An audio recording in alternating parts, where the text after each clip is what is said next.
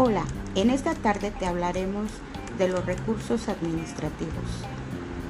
Medios de impugnación por el que el administrado afectado por un acto administrativo que considere que adolece de causas de anulabilidad o nulidad solicita que sea revisado ante la misma administración, siendo preceptiva la interposición de alguno para dejar expedita la vía jurisdiccional.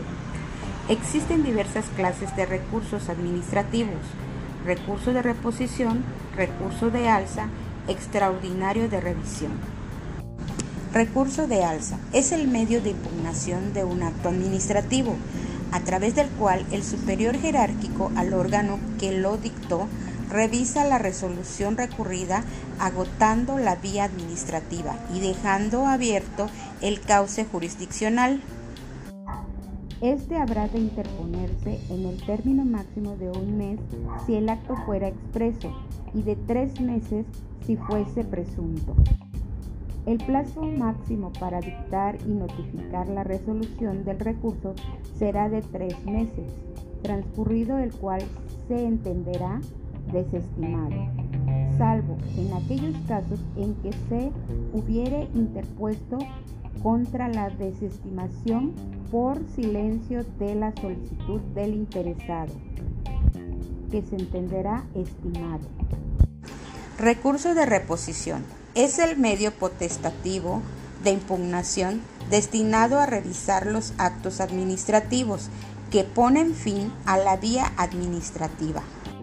Este se interpone ante el mismo órgano que los dictos en el plazo de un mes, si el acto fuera expreso, y en el de tres meses si fuera presunto, contando a partir del día siguiente en que se entendiere producido el acto presunto. El plazo máximo para dictar y notificar la resolución es de un mes, transcurrido el cual se entenderá desestimado. Contra la resolución del recurso de reposición no podrá interponerse de nuevo dicho recurso. Aquí se mencionan los artículos 116 y 117. El recurso extraordinario de revisión es un medio extraordinario de impugnación de actos firmes en vía administrativa que se interpone ante el mismo órgano que los dictos en los siguientes casos. El primero, inclusión en algún error de hecho. El segundo, aparición de documentos de valor esencial para la resolución del asunto, aunque sean posteriores. El tercero, influencia en la resolución de documentos declarados falsos por sentencia judicial firme. 4. Resolución dictada como consecuencia de prevaricación, cohecho, violencia, maquinación fraudulenta u otra conducta punible declarada en virtud de sentencia judicial firme. El plazo para interponer este recurso es de cuatro años desde la notificación de la resolución, en el caso de error de hecho, y de tres meses desde el conocimiento de los documentos o firmeza de la sentencia. Transcurrido tres meses desde su interposición sin haber sido dictada la notificación resolutoria alguna, se entenderá desestimado, quedando expedita la vía jurisdiccional. Aquí se mencionan los artículos 118 y 119.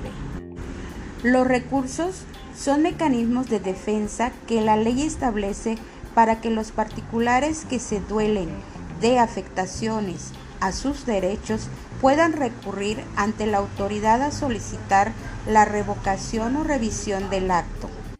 La denominación suele variar de legislación a legislación, pero al final los medios de impugnación buscan los mismos efectos podemos clasificarlos en cuanto a su finalidad, encontrando aquellos que buscan la revocación del acto, buscan su anulación, son sustanciados por autoridades federales, son sustanciados por autoridades locales, son sustanciados por autoridades de la Ciudad de México.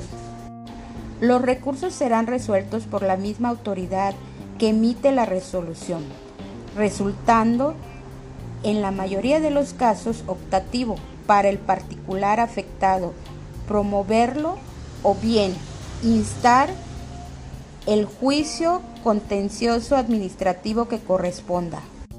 La Ley Federal de Procedimientos Administrativos considera en su artículo 83 al recurso de revisión mismo que podrá interponer los interesados afectados por los actos y resoluciones de las autoridades administrativas que pongan fin al procedimiento administrativo, a una instancia o resuelvan un expediente. Por su parte, la Ley Federal del Procedimiento Administrativo del Distrito Federal, en el artículo 108, establece que los interesados afectados por los actos y resoluciones de las autoridades administrativas podrán a su elección interponer el recurso de inconformidad o intentar el juicio de nulidad ante el tribunal.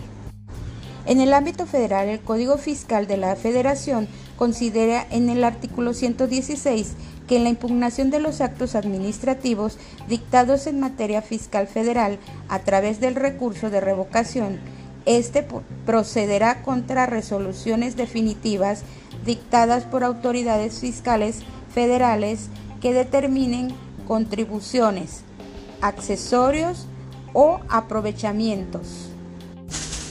Nieguen la devolución de cantidades que procedan conforme a la ley dicten las autoridades aduaneras y cualquier resolución de carácter definitivo que cause agravio al particular en materia fiscal. La ley del Seguro Social en su numeral 294 considera como medio de impugnación que podrán promover los patrones y demás sujetos obligados, así como asegurados o sus beneficiarios, consideren impugnable algún acto definitivo del instituto al recurso de inconformidad. El Infonavit dispone en el artículo 52 que en los casos de inconformidad de las empresas, de los trabajadores o sus beneficiarios sobre la inscripción en el instituto, derecho a crédito, cuantía de aportaciones y de descuentos, así como sobre cualquier acto del instituto que lesione derechos de los trabajadores inscritos, de sus beneficiarios o de los patrones. Se podrá promover ante el propio instituto un recurso de inconformidad.